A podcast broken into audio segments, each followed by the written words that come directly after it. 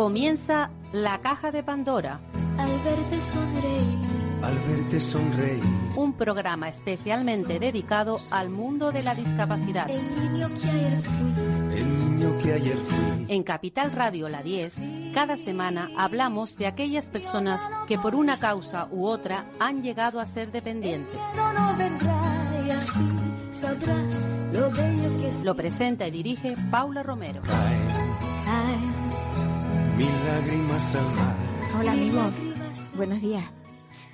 Hoy, hoy empezamos el programa con, con una denuncia porque, bueno, porque ya todos sabemos que, que tener discapacidad no es tener una vida fácil. Y normalmente mm, la discapacidad no viene acompañada de, de regalos ni viene acompañada de, de dinero. Casi siempre las personas que tienen alguna discapacidad también tienen un problema económico por medio. Y yo quiero hablarles del caso de una señora que, que ella ahora mismo está en silla de rueda y que, bueno, debido a, a negligencias médicas, pues está en ese estado. Ella se llama María Valverde Cerezo, vive en Córdoba y la tengo ahora mismo en, al otro lado del hilo telefónico. Eh, buenos días, María. Hola, buenos días. Yo mm, hacía mención de que lo que usted tiene mm, es debido a una negligencia médica. Bueno, a una no, a, a miles. A varias. Me- a miles. Me han, de- me han utilizado para hacer experimentos durante más de 40 años, hasta que me han dejado inválida a mala leche y a cosas hechas. Porque jamás, jamás han intentado curarme. Y por una lucha que he tenido durante estos años, por, por no verme como estoy ahora mismo inválida, pues hasta en vez de curarme y no llegar a donde he llegado, pues he tenido hasta dos intentos de asesinato, que ni debajo tierra me van a callar. Ya. A ver, mm, usted ahora mismo tiene eh, una discapacidad física, o sea, tiene que permanecer en silla, para trasladarse de un lado a otro, tiene que hacerlo a través de una silla de ruedas. Sí, una silla de ruedas que también me la han negado porque me he tirado meses intentando que la seguridad social, ya que me han dejado inválida, pues tener derecho a una silla y me la han negado. Y tengo una silla, una scooter, gracias a una persona por las redes sociales que me la ha regalado, porque encima que me han dejado inválida, me, me han dejado, vamos, eh, en la miseria y sin ningún derecho absolutamente a nada. Pero bueno, ¿y usted no se ha dirigido a los servicios sociales para que le den una ayuda precisamente por tener esa discapacidad? No sirven para nada los servicios sociales, no hacen nada. Llevo ya siete meses buscando piso y es una vergüenza que Córdoba no tenga pisos adaptados. Y segundo, que los alquileres superan las pensiones. Yo tengo una pensión de 670, eh, estoy pagando 420 de piso cuando pago la luz y pago los gastos del piso, no me quedan ni 100 euros para medio comer. Claro.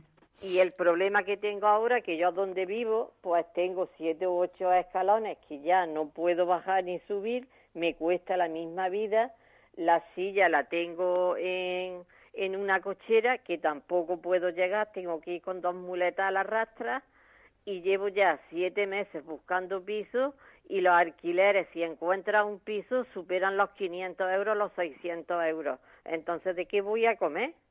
claro, y los claro. servicios sociales no hace absolutamente nada, nada. Lo único que, que intentan, yo tengo un certificado de invalidez del 67 de hace ya más de 10 años, que incluso estaba mejor que ahora porque no necesitaba silla y ahora pues te obligan para tener algún tipo de ayuda pasar por un tribunal y Sí. ahora han cambiado lo- los baremos y ahora si tengo un 67 estando mil veces peor, me lo pueden dejar en un 30 y entonces ya no tengo derecho a nada. ¿Cómo se puede explicar esto? Que estando ahora en silla de ruedas, estando peor, me baje la invalidez. Pero lo hacen para no, para no dar ayuda absolutamente nada. ¿Y usted no se, no se ha decidido a ir a denunciar, a ir a fiscalía para que la vean en la situación que usted está y, tomen alguna alguna determinación con respecto a, a su caso? Pues no hacen nada. No, yo he denunciado por el tema de los errores, he llegado incluso a la Comisión de Derechos Humanos de Estrasburgo y son los únicos que me han escuchado que no han podido hacer nada, pero ni el defensor del pueblo, ni los servicios sociales, ni la Junta Andalucía, ni el defensor del pueblo no hace absolutamente nada. Llevo más de, de 30 años escribiéndole y respuestas absurdas, mentira tras mentira, y han permitido que me deje inválida y en la miseria. Y ahora sin derecho a tener un piso. Lo que pasa que hace ya más de un mes, pues estoy con un compañero en la puerta del ayuntamiento reclamando una vivienda digna. Y bueno, y ya a estas protestas que estamos haciendo con el apoyo de mis compañeros, pues eh, por fin, bueno, todavía no tengo el contrato del piso, me van a dar un piso adaptado a mi situación. Bueno, pues ya es algo, ¿no? Sí, pero ahí llevamos ya un mes bajo la lluvia, que ahora cuando termine de hablar contigo me voy para allá. Y ahí estoy bajo la lluvia, bajo el frío, para que me dé una vivienda digna. Si a esto hay derecho. Pues no, yo creo que no hay derecho, pero de todas formas la verdad que me resulta bastante incomprensible que los servicios sociales no hayan tomado cartas en el asunto. No hacen nada porque yo eh, mm, para tener el, hace dos meses me caí, me pude levantar, pero no tengo derecho a la teleasistencia porque no tengo 65 años, tengo 61. Pero bueno, si una persona necesita la teleasistencia, ¿qué más da que tenga 20, 80 o 40 años? Se necesita y punto, ¿no? Sí, supongo. No, no, creo, no creo que sea la edad el motivo para tener teleasistencia. Yo creo que debe ser el grado de discapacidad que tiene la persona. ¿Usted ha vuelto a ir a, hacerse un reconocimiento para, o sea, no quiere ir, mejor dicho, a, hacerse un reconocimiento porque piensan que la van a valorar, eh, o sea, le van a dar, mm, digamos, menos menos valoración de discapacidad? totalmente, totalmente segura porque gracias a la última vez que pasé por el tribunal médico y dicho por un médico que gracias es eh, estoy mejor todavía porque cuando pasé por eso me dice, mira, te voy a hacer claro, si tú tienes ahora un 67, te va a quedar menos de un 30 y con eso incluso puedo perder hasta la pensión. Dice, porque lo que están haciendo con los baremos, que si antes te daba por uno por la pierna eh, 15 puntos, ahora te voy a dar un 0 por 5 y jamás vas a llegar. Aunque estés en la cama, aunque estés mil veces peor de lo que estás no te no no va a llegar ni a un 30 y, incluso puedo perder hasta la pensión. De, todas maneras, María, yo no me dejaría llevar por lo que me digan. Yo iría al tribunal ese a que le hagan, porque en el tribunal no hay una sola persona, ahí son varios los que hay, varios médicos. No, pero, pero mira, conozco muchos casos. Tengo una amiga que tiene ochenta y tantos años, que tiene un setenta y de invalidez, y ha pasado por el tribunal y tú sabes cuánto le han dejado, le han dejado un 30 y ahora con 80 años que está en silla de ruedas, que está muy mal, muy mal, muy mal la pobre, pues por lástima la han dejado de los servicios sociales, la han dejado dos horas una mujer que ayer me llamó llorando que ella no puede, ella no puede ya cada vez estar peor. Y con dos horas que le da no puede hacerle nada y ahora como y vamos se lo dan como un premio porque ahora de 70 se lo han dejado en un 30 y antes y ella cuando estando incluso mejor tenía derecho a la comida le iba dos veces la mujer tres horas y ahora como tiene un 30 pues no tiene derecho a nada ¿Qué es lo que están haciendo con la valoración ahora? Yo, yo le recomendaría que se acercase a alguna asociación que pudiera de alguna manera eh, protegerla, o sea, que se pusiera bajo el paraguas de alguna asociación, porque a lo mejor usted está luchando sola, igual eh, estando en una asociación de personas con discapacidad, pudiera tener más, vamos, que las soluciones fueran otras. Pues mira, aquí hay muchas asociaciones de, mm, supuestamente para ayudarnos, pero no hacen nada. Yo he acudido a ellas y lo único que hacen que ayer salió que estaban cenando con el alcalde. Se pasa al bando contrario. Y no el, alcalde los tiene contentos y ya no puede. Exacto. La verdad que, bueno. De vergüenza. Sí, pues sí, la verdad que sí. Porque cuando la silla fui a pedir la ayuda para la silla, porque ya que es un centro para ayudar a las personas discapacitadas, pues que me ayudaran con el tema de la silla. Y no hicieron nada, y en una asociación, estoy hablando de muchas, e incluso le he escrito, le he llamado por teléfono de Madrid, de Sevilla, de otros sitios, y no hacen nada. Pues María, vamos a ver si con esta denuncia que ha hecho usted a través de nuestro programa, un programa que se escucha a nivel nacional y que llevamos 10 años hablando de discapacidad, como es el caso suyo, a ver si tiene usted un poquito de más suerte y, bueno. Y lo que pido es que hay cientos de personas y se, atrapadas. Y se utiliza, y se utiliza la lógica, la lógica, porque a veces la lógica no, no, no se lleva a cabo.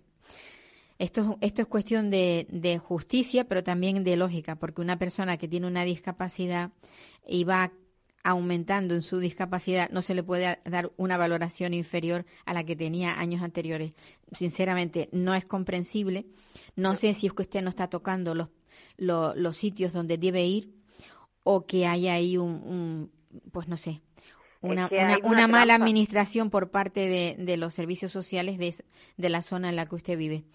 A ver, a ver si tiene suerte. María, yo le deseo todo lo mejor y estaré en contacto con usted para ver cómo van las cosas. Pero no se, no se, o sea, no se desaliente, usted siga adelante, ¿vale? No, eso no, eso me falta, el ánimo no me falta y pues con mis compañeros que estamos ahí apoyando, porque aunque me den el piso, voy a seguir luchando por las personas que están como yo, que si estuvieran conmigo en la puerta del ayuntamiento, habría vivienda hasta para nosotros.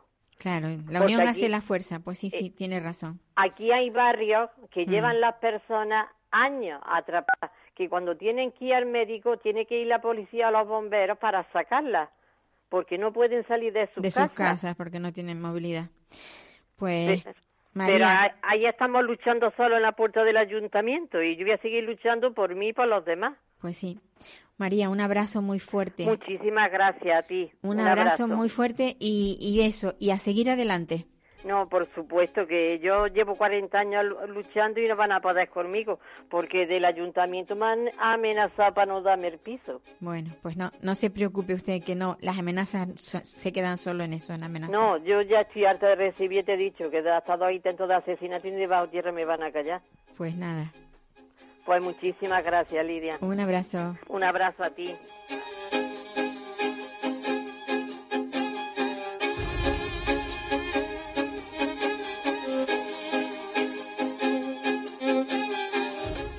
Cosas cuando se dicen da la sensación de que de que son mentiras. Yo no creo que nadie a través de un de un micrófono se ponga a decir, a lo mejor exagera un poco, yo no lo discuto, pero cuando alguien pide ayuda porque se encuentra en estas circunstancias, la verdad es que sorprende, sorprende que la administración no sea capaz de, de tener la sensibilidad necesaria como para ayudar a este tipo de personas. Una persona que está en la tercera edad y que tiene una discapacidad física, por la causa que sea, que tiene una discapacidad física. Así que, pues bueno, vamos a hablar ahora con, con Carlos de Lemus, es un profesor de educación especial que no es la primera vez que, está ante nuestros micrófonos. Él, él vive en Sevilla, es de, es de Sevilla, trabaja ahí y, es una persona muy combativa. La verdad es que ayuda mucho el, el hablar con él y sobre todo el ver cómo se implica en, en, las necesidades de otros, de otras personas, de otras familias. Buenos días, Carlos. Hola, buenas tardes, Paula. Mm, tarde para ti, pero nosotros somos... Aquí en Canarias son las 11. Sí. Mira, Carlos, estamos todos preocupadísimos con el caso de, de, este niño de Rafael. Pero aparte de eso, tú mm, tienes tantas inquietudes que es que no paras. ¿Cuál es el proyecto que tienes en mano? En este caso, pues eh, queremos avanzar lo que es la, situación de Rafa y transmitirla a lo que sería la casa de todos los andaluces, que es el Parlamento. Eh, creemos que una entidad que está percibiendo lo que serían subvenciones, eh, ayudas en concepto de atención temprana, como centro concertado que es, debería mm, de ser más controlada y fiscalizada a la hora de que se pueda dar efectivamente un servicio a estas personas. Porque claro, mm, como no existe alternativa a residencial, asistencial, terapéutica a lo que serían asociaciones, mm, digámosle, concertadas o de tipo filantrópico o similares, pues en ese caso sí creemos conveniente que, aparte de la propuesta que se ha hecho del hospital militar, que la situación de esta persona, que podría ser la de muchas muchas miles de personas, pues que llegue al Parlamento y que busquemos una, solución o por lo menos que se hagan eco de que situaciones así de extrema necesidad no pueden estar situadas en el abandono, en el desamparo y en la tragedia, porque a fin de cuentas la situación de Rafa es una tragedia. Es una tragedia, sí. Tú, tú, tú bueno, yo quiero reflejar un poco la, memoria a los que nos escuchan, que, suelen ser siempre los mismos. Me gustaría que esto se ampliara, pero vamos, casi siempre son las mismas personas las que están pendientes, las personas que realmente están interesadas en, el tema de la discapacidad. Todos, mm, mm, bueno, para quienes no lo sepan, Rafael es un chico con, un adolescente con autismo que tiene graves trastornos de conducta y que la Junta de Andalucía le ha dado una plaza en, en, un, en, un, en una asociación que tiene un centro y esa asociación se niega rotundamente a que el chico entre. Yo hay cosas que no entiendo. No sé si tú, como profesor y como conocedor de, de del tema, sobre todo en Andalucía, del tema de, de, la, de cómo están los servicios sociales en Andalucía, ¿cómo es posible que el gobierno andaluz eh, conceda una plaza a, un usuario de estas características y esa asociación que está recibiendo dinero del gobierno se niegue y no le dé la plaza. Es que es incomprensible. Yo, sinceramente, yo tampoco lo comprendo, porque a fin de cuentas, una asociación que, digamos, le ha extendido lo que es su actividad más allá del ámbito, mmm, digamos, del acogimiento, la comprensión, para pasar luego a la asistencia, a la terapéutica, y luego se haya expansionado hasta dar todo el cúmulo de servicios que da con, con subvenciones, con ayudas públicas.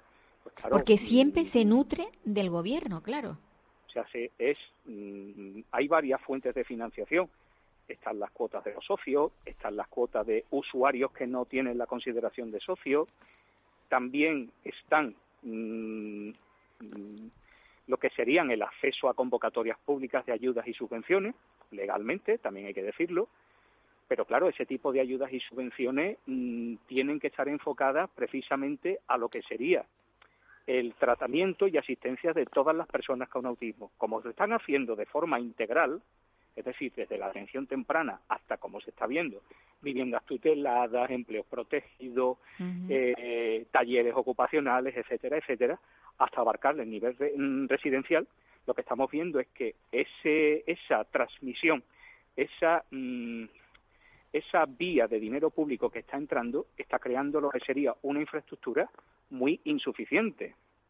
¿Qué queremos, qué pretendo decir con esto? Pues que mm, si esa infraestructura es, es insuficiente, ¿por qué los propios poderes públicos no establecen lo que sería una infraestructura completamente pública en cuanto a titularidad y gestión que garantice esas plazas suficientes? Porque la propuesta que se ha hecho de una infraestructura completa, mm, concreta como es el hospital militar, ahí tenemos, por ejemplo, 250 habitaciones individuales ahí tenemos estancias que se pueden reconvertir en un montón de cosas y se pueden dar exactamente los mismos servicios que ahora mismo está dando una asociación.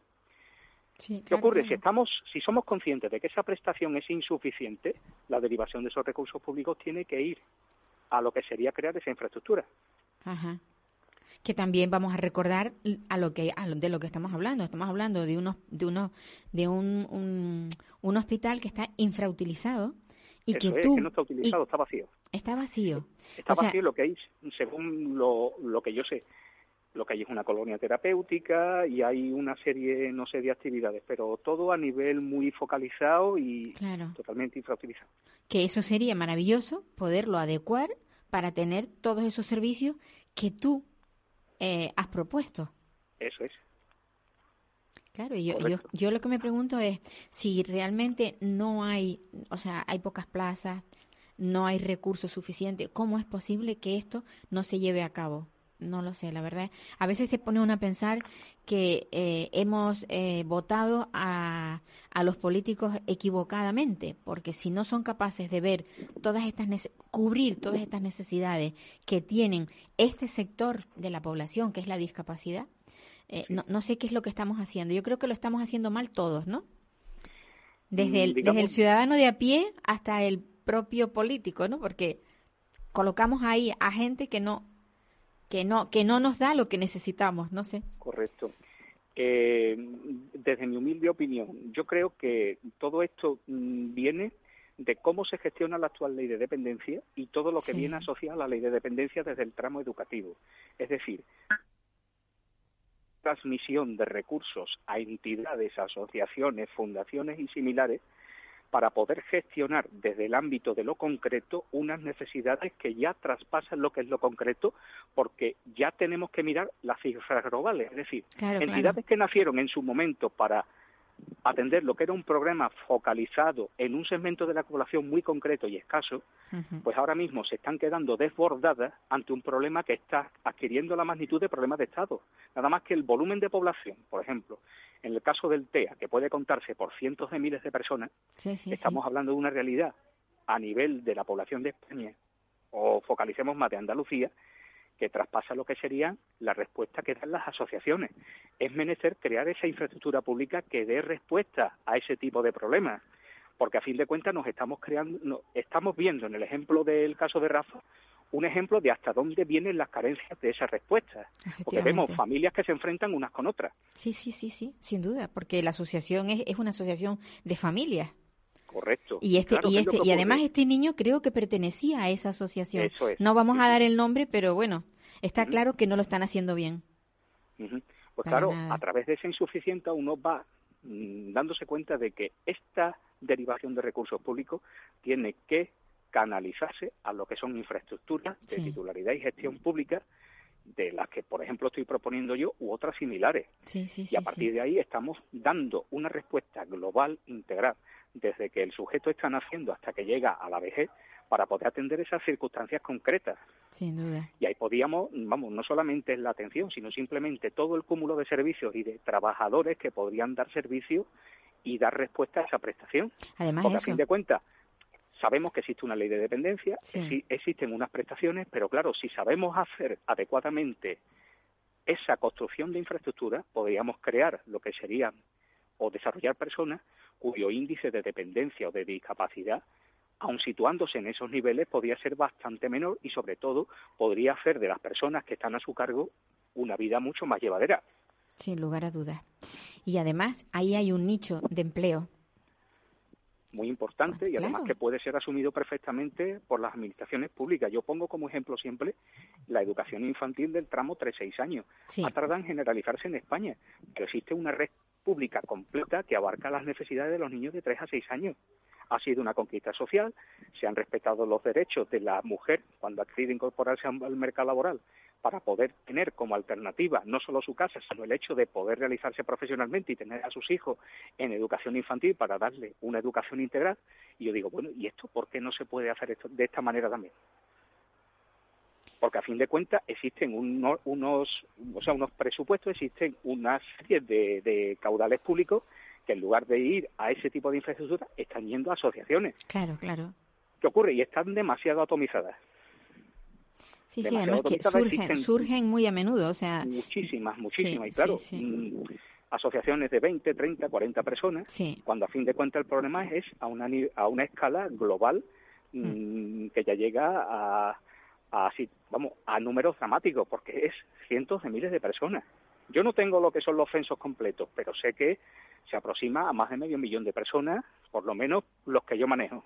Sí, sí. ¿Tú estás ahora mismo en un colegio de, educación especial o es, o es un colegio estoy en un colegio de educación infantil, en un aula de apoyo a la integración. Ajá. ¿Y, y ves día a día la cantidad de, de, personas que nacen o que, o que sufren alguna, alguna discapacidad? Además, a nivel intelectual, claro. Correcto, vamos, es a nivel motor, porque las manejo todas, pero claro, veo las que tienen a nivel intelectual y cada vez van surgiendo más porque todos los que van entrando a partir de los tres años, pues todos tienen su tienen su dictamen de escolarización, pero partimos de la atención temprana. Claro, claro. que es algo fundamental y que, y que está mm, careciendo, muchos niños carecen de ella. Exactamente, yo, mm, digamos, le cojo a los niños en el mismo tramo de edad, a partir de los tres años, donde todavía estamos mm, en la atención temprana. Es decir, hay que construirles todo. Claro, claro. Tienes que empezar a trabajar con ellos como...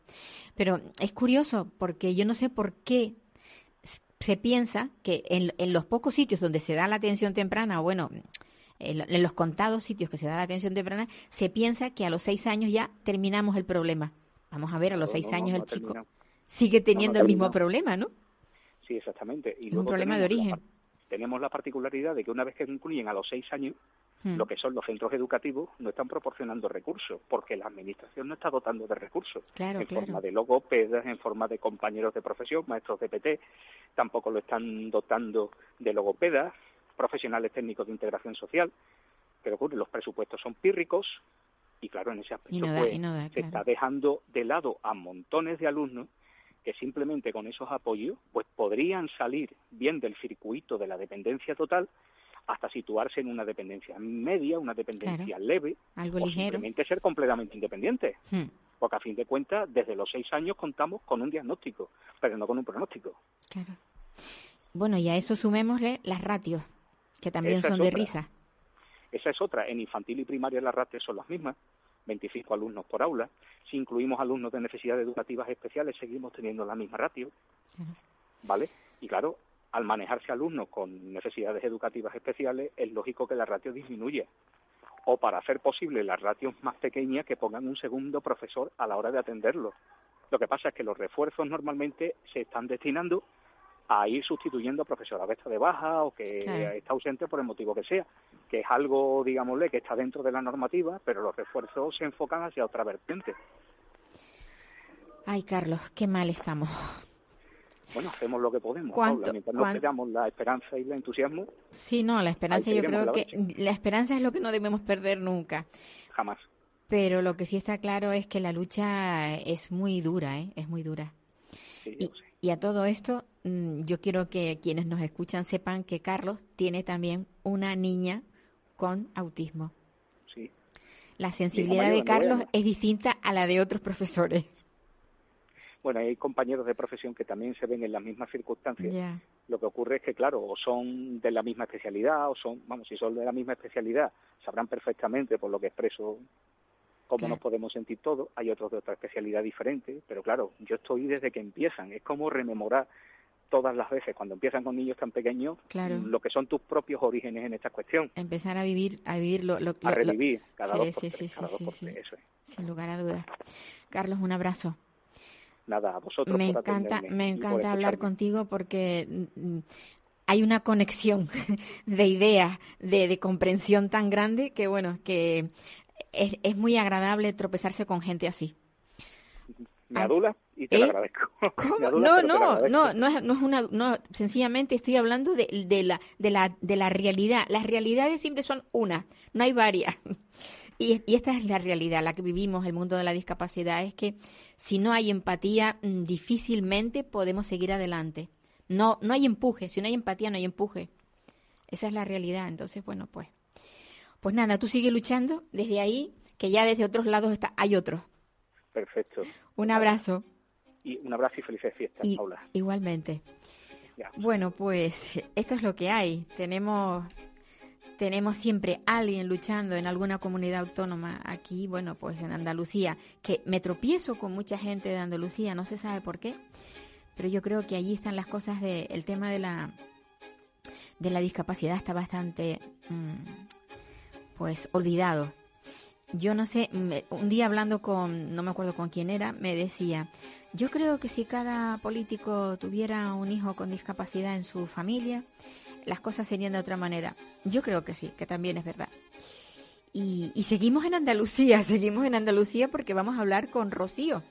Rocío López León es una maestra mm, y es licenciada, o sea, tiene pedagogía y consiguió consiguió eh, este año eh, aprobar las oposiciones para dar clases. Ella tiene, digo consiguió porque ella tiene también una pequeña discapacidad. Hola, Rocío. Hola, muy buenas. Encantada de hablar contigo, Rocío. Eres, eres una, también. Eres una niña, una niña estupenda. Rocío. Muchas gracias. Rocío, a ver, que yo te llamo porque me he enterado que te han elegido para dar las campanadas de fin de año en, la, en esto en la televisión andaluza. Sí. Qué bueno. ¿Y eso eh, cómo fue? Cuéntame.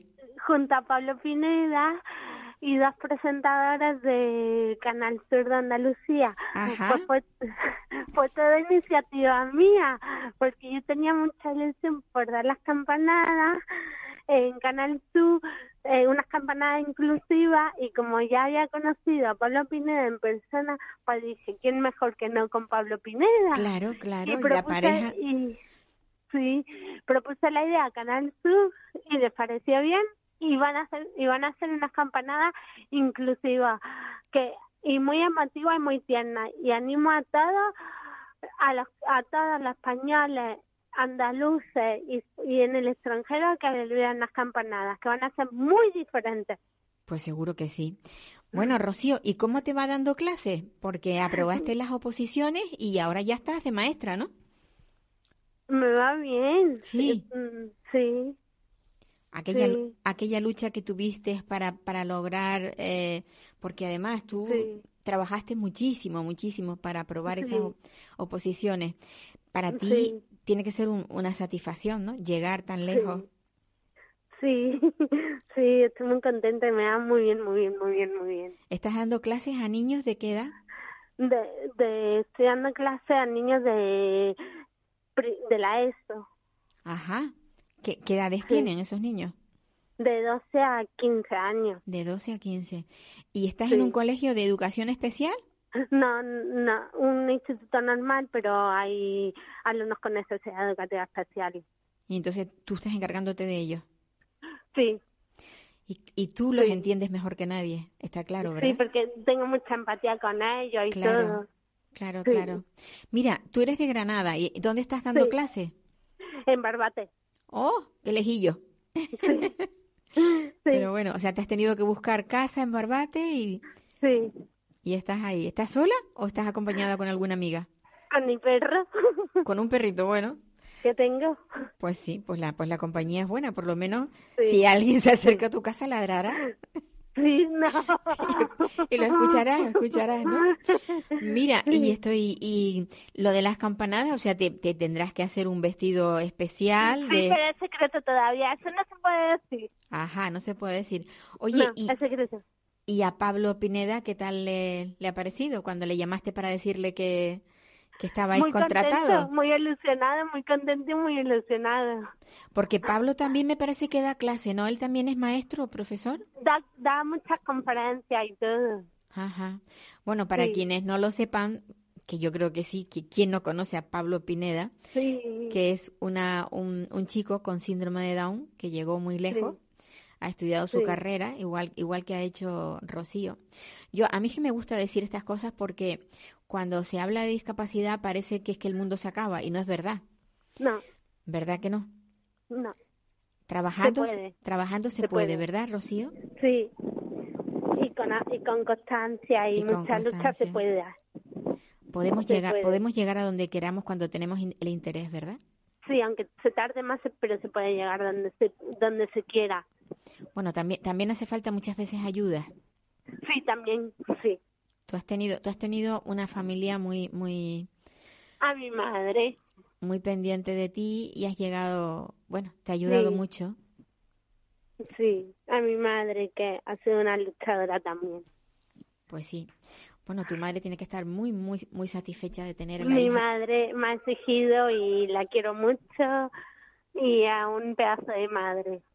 Que, cuánto me alegro, cuánto me alegro que hayas conseguido lo que has conseguido.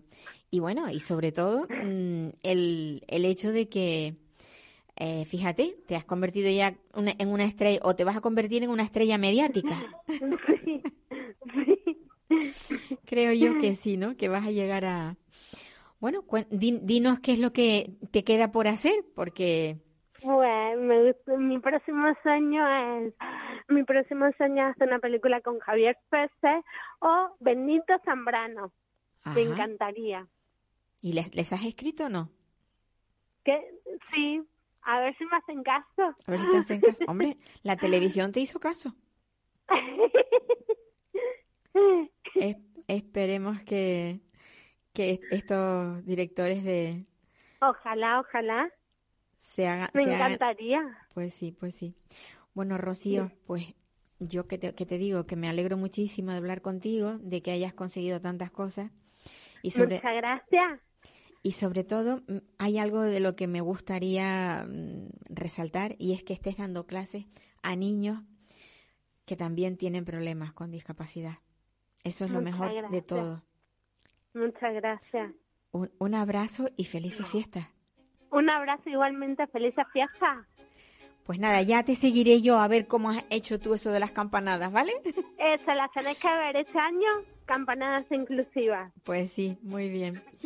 Bueno, pues vamos a hablar con ahora con otra con otra persona que también tiene discapacidad. Lo que pasa es que este este es un chico mm, que tiene autismo, pero que tiene la suerte de tener mm, grandes capacidades es lo que se llama o se denomina o se denominaba Asperger y que ahora, bueno, pues no sé por qué razón han quitado la, el, la vamos, la denominación de Asperger, porque era muy fácil denominarles así y saber con ello de qué hablábamos, porque el autismo no solamente es personas que, que no entienden, como puede ser el, bueno, el caso de mi hija, que todo el mundo sabe que yo tengo una hija con, autismo no verbal, pero yo voy a hablar ahora con Daniel Comín Jr., que Daniel, ¿estás ahí? Sí, estoy aquí. Hola Daniel, ¿qué tal? ¿Cómo te va? Bien. Tienes voz ya de hombre. Yo te hice una entrevista hace mucho tiempo y que tenías voz de, de, jovencito, pero ya tienes voz de muchachote. Daniel. ¿Cuándo hace eso? Yo no recuerdo cuánto tiempo hace, pero tendrías tú 12 años más o menos. No sé, no sé la edad que tienes ahora, Daniel. 16.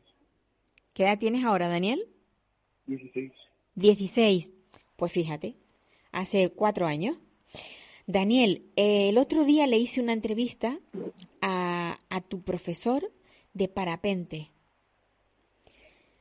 me gustaría que nos hablaras, porque sé que te has volado con él. Quiero que nos cuentes tu experiencia. Daniel. Me gusta volar porque me siento bien en el cielo porque no hay barreras. No hay barreras. ¿Y cómo, cómo fue ese vuelo? Cuéntame un poco, ¿qué, qué viste? ¿Qué... Cuéntanos. A mí me, me ha gustado la experiencia de volar. ¿Te gustó? ¿Qué, estás haciendo ahora, Daniel? ¿Estás estudiando? ¿Qué, ¿En qué curso estás? Estoy en cuarto. En cuarto. ¿Y qué tal te va? Difícil. ¿Vas bien? Regular. Regular, bueno. Oye, ¿y esa afición que tenías tú por el dibujo, que eres un, un experto? ¿Cómo, ¿Cómo va el dibujo y la pintura? Ya lo dejé. No me digas, ¿por qué? Estoy desanimado. ¿Estás desanimado? Cuéntanos, ¿por qué estás desanimado? Por una situación familiar. Por una situación familiar. Sí, yo lo sé, no sé si querrás contarlo. No. No quieres contarlo. No. Te sientes muy mal. Sí. Bueno, pero mira, Dani, las cosas pueden cambiar, tú lo sabes, ¿no? Sí. Igual cambian y y vuelves otra vez a, pintar, porque tú eres un muy bueno, muy bueno pintando. Sí, lo sé. Lo sabes, ¿verdad? ¿Y en qué colegio estás ahora, Daniel? En el Niño San Benito. Ajá. Y, que, y bueno, eh, el ambiente que tienes, ¿cuál es? Porque yo, yo al principio decía que tú eres una persona con autismo, pero tú eres una persona con autismo y altas capacidades. El ambiente es bueno. Es bueno. ¿Tienes compañeros así con los que te, llevas bien? Dos. ¿No? Dos. Sí. Tienes dos compañeros con... E, o sea que de alguna manera mm, estás, estás a gusto. Sí. Estás a gusto. mm, yo le, yo, em, vamos, sé que te estoy robando tiempo porque estás en el colegio y tu madre ha querido ir a, a sacarte para que hablaras en la radio, pero me gustaría que nos contaras algo porque mm, yo, yo ya te he preguntado lo que creía, lo que creía que te podía preguntar, pero seguro que tú tienes cosas que yo no sé que nos gustaría escuchar. ¿Qué puedes contarnos? A mí me contarte la experiencia del parapente. Pues cuéntanoslo. Me gustaría que esta actividad se pueda hacer más veces al año, porque son experiencias agradables y necesarias. Ajá. ¿Tú cuántas veces lo has hecho? Dos. Dos veces. ¿Y, y qué piensas? ¿Volverlo a hacer o, cómo es la cosa? Sí, pienso volver a hacerlo. ¿Piensas volver a hacerlo? Ahora has volado con, con tu monitor, o sea, los dos en el parapente, pero ¿tú piensas que algún día podrías aprender a hacerlo tú solo? Sí, ¿por qué no? Eso es lo que tú quieres, ¿no? Sí. ¿Te gustaría? Y el, el o sea, el sistema, el, el eh, ¿cómo, ¿cómo aprendes con este hombre? O sea, e, e, ellos, él te explica antes de subirte con él. Cuéntanos un poco, cuéntanos. De hecho, él me dejó pilotar. Ah, no me digas. Sí. Qué bien. O sea que entonces eh, eh, ya tú tienes esa experiencia no solo de subir con él, sino también de manejar los mandos, digamos, de... de... ¿Cómo se hace? Cuéntanos. Pero para eso tendrías que tirar una cuerda si quieres cambiar de dirección, pero tienes que hacerlo con cuidado. Con cuidado. Y suavecito. Ajá. Y, de esa manera cambias la dirección de, del, del parapente. Oye, ¿y el aterrizaje cómo fue? Ah, lo manejó el monitor. Lo manejó. ¿Pero fue algo impactante? ¿Te asustó? ¿O en, algún momento sentiste miedo? No, porque ya lo veía venir. Ajá, claro, ya sabías cómo, cómo era. Daniel. Sí. Eh, aparte del, del, del parapente, que te gusta mucho, ¿qué otras aficiones tienes tú? ¿Qué otras? ¿Como cuáles? Especifica un poco. Sí, te pregunto que si tienes alguna otra afición aparte del parapente. Algo que, te, algo que te guste mucho, mucho hacer. Viajar. Viajar. Bueno, lo que pasa es que eso es muy caro, ¿eh? Te, gusta algo muy caro. Pero bueno, y, y bueno, eh, yo sé que viajar, has viajado con tu madre. Eh, ¿qué, eh, ¿Qué países has visto? No muchos. Por ejemplo, lo más lejos que he llegado es para ir a Guatemala. Mm, bonito país. lo más lejos que he ido. Sí. Y en, en ese, en ese, en esa, en ese, en ese país, ¿qué, qué, qué es lo que hiciste? O sea, ¿tuviste algún algunas rutas eh, para comprobar cómo era, o sea, para ver cómo era? Sí, sí, si te digo que lo he explorado, es que lo he explorado. Ajá. ¿Lo has explorado a, a fondo? Sí. ¿Con quiénes fuiste? Fui con mi padre. Con tu padre. ¿Y tu madre también iba? No. Ah, solamente con tu padre. Y lo te pasaste estupendamente, pero, eso fue hace cuatro años. Hace cuatro años. Que digo que lo pasaste muy bien, claro. Tienes un, un gran recuerdo, ¿no?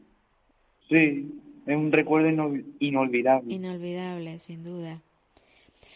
Mm, Dani, a, a, ti, ¿qué es lo que, o sea, qué, cuáles son los inconvenientes que encuentras tú a tu alrededor? ¿Tú crees que están todas las cosas bien para que las personas con, con autismo vivan a gusto? ¿O piensas que hay algo? No. No. ¿Qué, qué echas tú de Siento menos? que este mundo no está hecho para ello. ¿Por qué lo piensas? Porque todavía nos queda mucho por aprender. Sí, ¿verdad? ¿Tú crees que la gente mm, eh, cuando ve a una persona con autismo sabe cómo tiene que dirigirse a ella, cómo tratarla? No, bueno, dependiendo de la persona. Dependiendo de la persona. ¿Tú te encuentras con gente mm, bastante comprensiva? Con ¿Comprensiva dices? Sí, gente que te entiende. ¿Te encuentras con gente que te entiende o por el contrario te encuentras con gente que no entienden eh, cuál es tu situación? Mm. Una de las dos. Una de las dos. Bueno, te pregunto, la gente cuando tú conoces a alguien, eh, es capaz de, de, comprender tu situación? No, por, porque si es una persona conocida no sabría que tiene una discapacidad porque parezco que ya estoy curado. Claro. A ver, tú lo que tienes es autismo, no tienes ninguna enfermedad, con lo cual no tienes por qué curarte. Sí, pero como todo el mundo lo toma por una enfermedad, ¿por qué quieres que te diga? ¿Verdad? Que eso es un error. Que, que tomen, que tomen el autismo como una enfermedad. ¿Qué, ¿Qué es el autismo? Cuéntanos tú qué es lo que es el autismo. Una forma de ser. ¿Verdad? Una forma de ser y de ver la vida distinta. Sí, sí. Es una forma de ser. Ajá. ¿Tú, tú cómo, cómo ves tú mm, el resto de, de las personas de tu alrededor? ¿Las ves muy distintas? Las personas de mi alrededor. ¿Las ves muy distintas a ti? A ver, todo el mundo es distinto. Nadie es Todos somos distintos, efectivamente. Pero a la hora de actuar o de hacer cosas, eh, ¿hay una gran diferencia entre tu forma de actuar y la de los demás? Sí, por supuesto. Por supuesto. ¿Eso es lo que te identifica como persona con autismo? Sí. Dani, eh, me hubiera gustado mucho que en vez de estar por, hablando por teléfono, hubiera sido aquí en el estudio, a ver cuando tengas vacaciones si tu madre es capaz de acompañarte. Sí. ¿Mm? La tienes ahí, ¿no? A, a, tu madre. Dile que se ponga un momento. Me gustaría agradecer a todo el equipo de ayuntamiento de Los Realejos por darnos momentos y experiencias felices. Ajá, con el, con el, con el parapente. Sí. Pues sí, pues me parece muy bien, ¿eh? Creo, creo que has, hecho algo muy, muy bonito. y que lo hagan más a menudo. Que lo hagan más a menudo, ya lo creo. Eso corre por, a cargo del ayuntamiento, o sea, que tiene que ser el ayuntamiento el que lo organice. Sí. Que Dile, dile a tu madre que se ponga al, teléfono. Un abrazo, Dani. con mucho gusto. Vale. Hola, Delfi. Dios sí, mío, dime. qué grande, qué, qué mayor está tu hijo ya. Sí, ya como te dije por teléfono, le cuesta más, porque como no te ve, Claro, por eso te decía yo que me hubiera gustado muchísimo haberle tenido aquí presente. Sí, sí, pues ahora en vacaciones. Cuando estemos en vacaciones me gustaría, porque ya te digo, hace cuatro años que... Y de hablar más cosas también. Que sí, que sí, que sí. Y aún así ha contado cosas. Sí, pero bueno, me ha gustado mucho que me ha dicho de la situación no quiere hablar. Sí. Y yo creo que es muy hay que respetar las, las ideas de los demás y, y los sentimientos. Delfi, eh, espero que eh, las cosas se te hayan ido arreglando. que, bueno, que, que, aunque es difícil lo que, eh, lo que estás emprendiendo ahora, pero que bueno, que consigas llegar, mm, sobre todo resolver la cuestión la más prioritaria, la más prioritaria la más prioritaria. Y que bueno sí ahora más o menos yo intento lo que te comentaba pues que hacer un poco de la vida bella de que no note nada diferente dentro de lo que se pueda pero aún así tiene una edad en la que se da cuenta de las cosas claro claro que él, no es tonto él es listo. Sí muy listo. Exactamente. Que tiene voz de hombrecito eh sí no claro ya tiene 16 años y medio por eso, por eso tiene una vocecita ya de, de chico, chico. Sí, yo digo, estas actividades a ellos como que les liberan mucha atención también. Claro. Mucha, Al que no tiene miedo, claro, el que tiene miedo pues no lo va a hacer, pero el que no tiene miedo esto es... O sea que lo del parapente ha sido un acierto total. Sí, sí, sí, no, es que también el equipo que trabaja es increíble, o sea, increíble. Trabajas con ellos muy bien. El trato con ellos y demás es a los chicos menos verbales, pues ellos tienen pictogramas que les anticipan, les explican, aunque todos vienen de parte de asociaciones que también ya los vienen preparando, pero ahí en el sitio eh, eh, les enseñan también, ¿no? Lo, lo, lo, prioridad, ¿no? La, lo base. Y lo que decía en la otra entrevista que la escuché, que el que no quiere volar a última hora no, no se le esfuerza para nada. Claro, claro. Es que eso es importante, que sean ellos, que porque porque realmente quieran. Es para... Pero Paula, tienes que probarlo, te tienes que tirar. Yo confieso. Sí, para poder, para poder, para poder entenderlo. Que no lo, si no confieso, confieso que, que soy una miedosa. Pero, pero tiene que ser muy lindo, tiene que ser muy lindo. incluso para tu hija, si pudieras algún día traerla. No, lo, ya con Naomi yo creo que eso ya sí que sería difícil. No creo que Naomi fuera capaz. Bueno, claro, claro, tiene que estar consciente. Sí, sí, sí, que no creo que fuera que fuera capaz. Una cosa, ¿por qué ha dejado el, la pintura eh, Dani? Por motivación, o sea, no está no está animado. No está, motivado. El, también el rendimiento académico ha bajado en picado. No me diga. Es cuestión de motivación. Claro, claro, por eso me decía que iba a regular. Sí. Está bloqueado, entrar en un proceso de bloqueo. Claro, claro, claro. Entonces ahora lo que estáis es trabajando con él, eh, ¿lo estás llevando un sí, psicólogo? Sí, la autoestima, sí, sí, sí. La parte de autoestima, de... Claro, porque él tenía, él tenía un vínculo muy grande con su... Sí. Sí, sí, sí, sí. La verdad es que... Bueno, aunque estaba acostumbrado también a que viajara mucho y demás, que eso, eso también ayuda a la hora de desapego, pero... Claro. Es el no entender, el no entender es lo que... El no entender cómo se ha acabado todo. Sí, sí, sí. Es que es, que es difícil, tampoco lo entendemos nosotros. Sí. Entonces es bastante bastante complicado el... el... Sí. Pues el mañana tengo un juicio y él no entiende por qué llego a, por qué llego a estos extremos, ¿no? Ya. Yo lo único que espero es que las cosas vayan saliendo bien y sobre todo que que no sufra tanto Dani, porque Dani es el que... Sí, sí, la prioridad es él. Claro, claro, él lo está pasando mal y además que tenga ese retroceso eh, evolutivo no, no es precisamente lo mejor. Sí, es que por muchas altas capacidades que tenga, con todo lo que ha costado llegar, pues, un bloqueo de estos arruina a estas personas. Por eso siempre hemos dicho que en el autismo no hay grado, está el grado de felicidad, si la persona lo es o no lo es. Ya. De aceptación, de, sí. De que respeten sus intereses. ¿tú, sigues con la, con la fundación?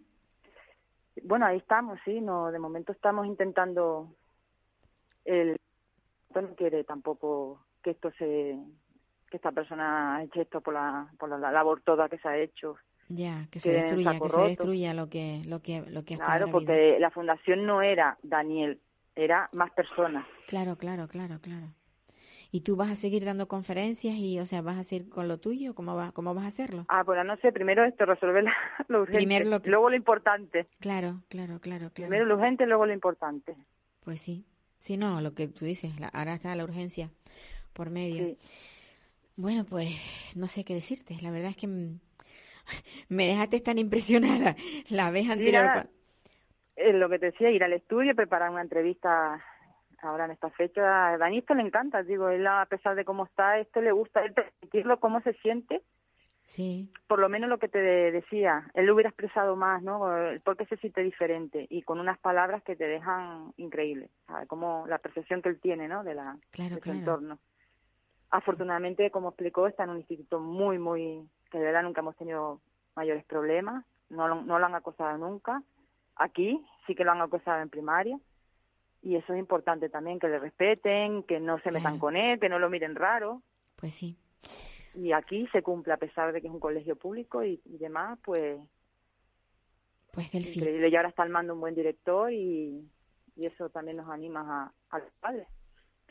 Pues bueno, ¿qué te digo? Que mucha suerte y a ver si las cosas cambian. Y que ya, ya estaremos en contacto porque ya digo, antes de que empiecen las clases quiero que Dani venga por aquí y, no, y nos hable de, de un poquito de... más en directo, más que no haya por medio, o sea, que nos veamos cara a cara. Sí, sí, sí. Vale, venga, un abrazo. A ti igualmente, Paula. Un abrazo.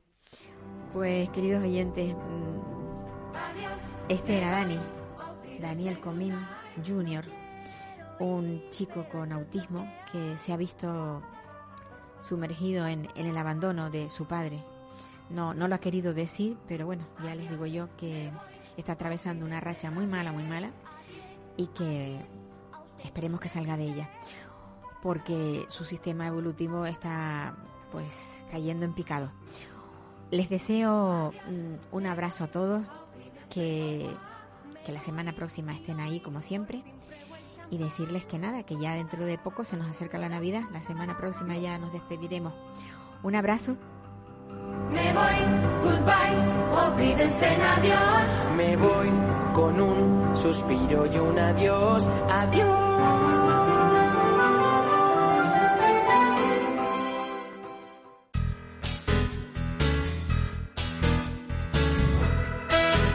Capital Radio, Música y Mercados.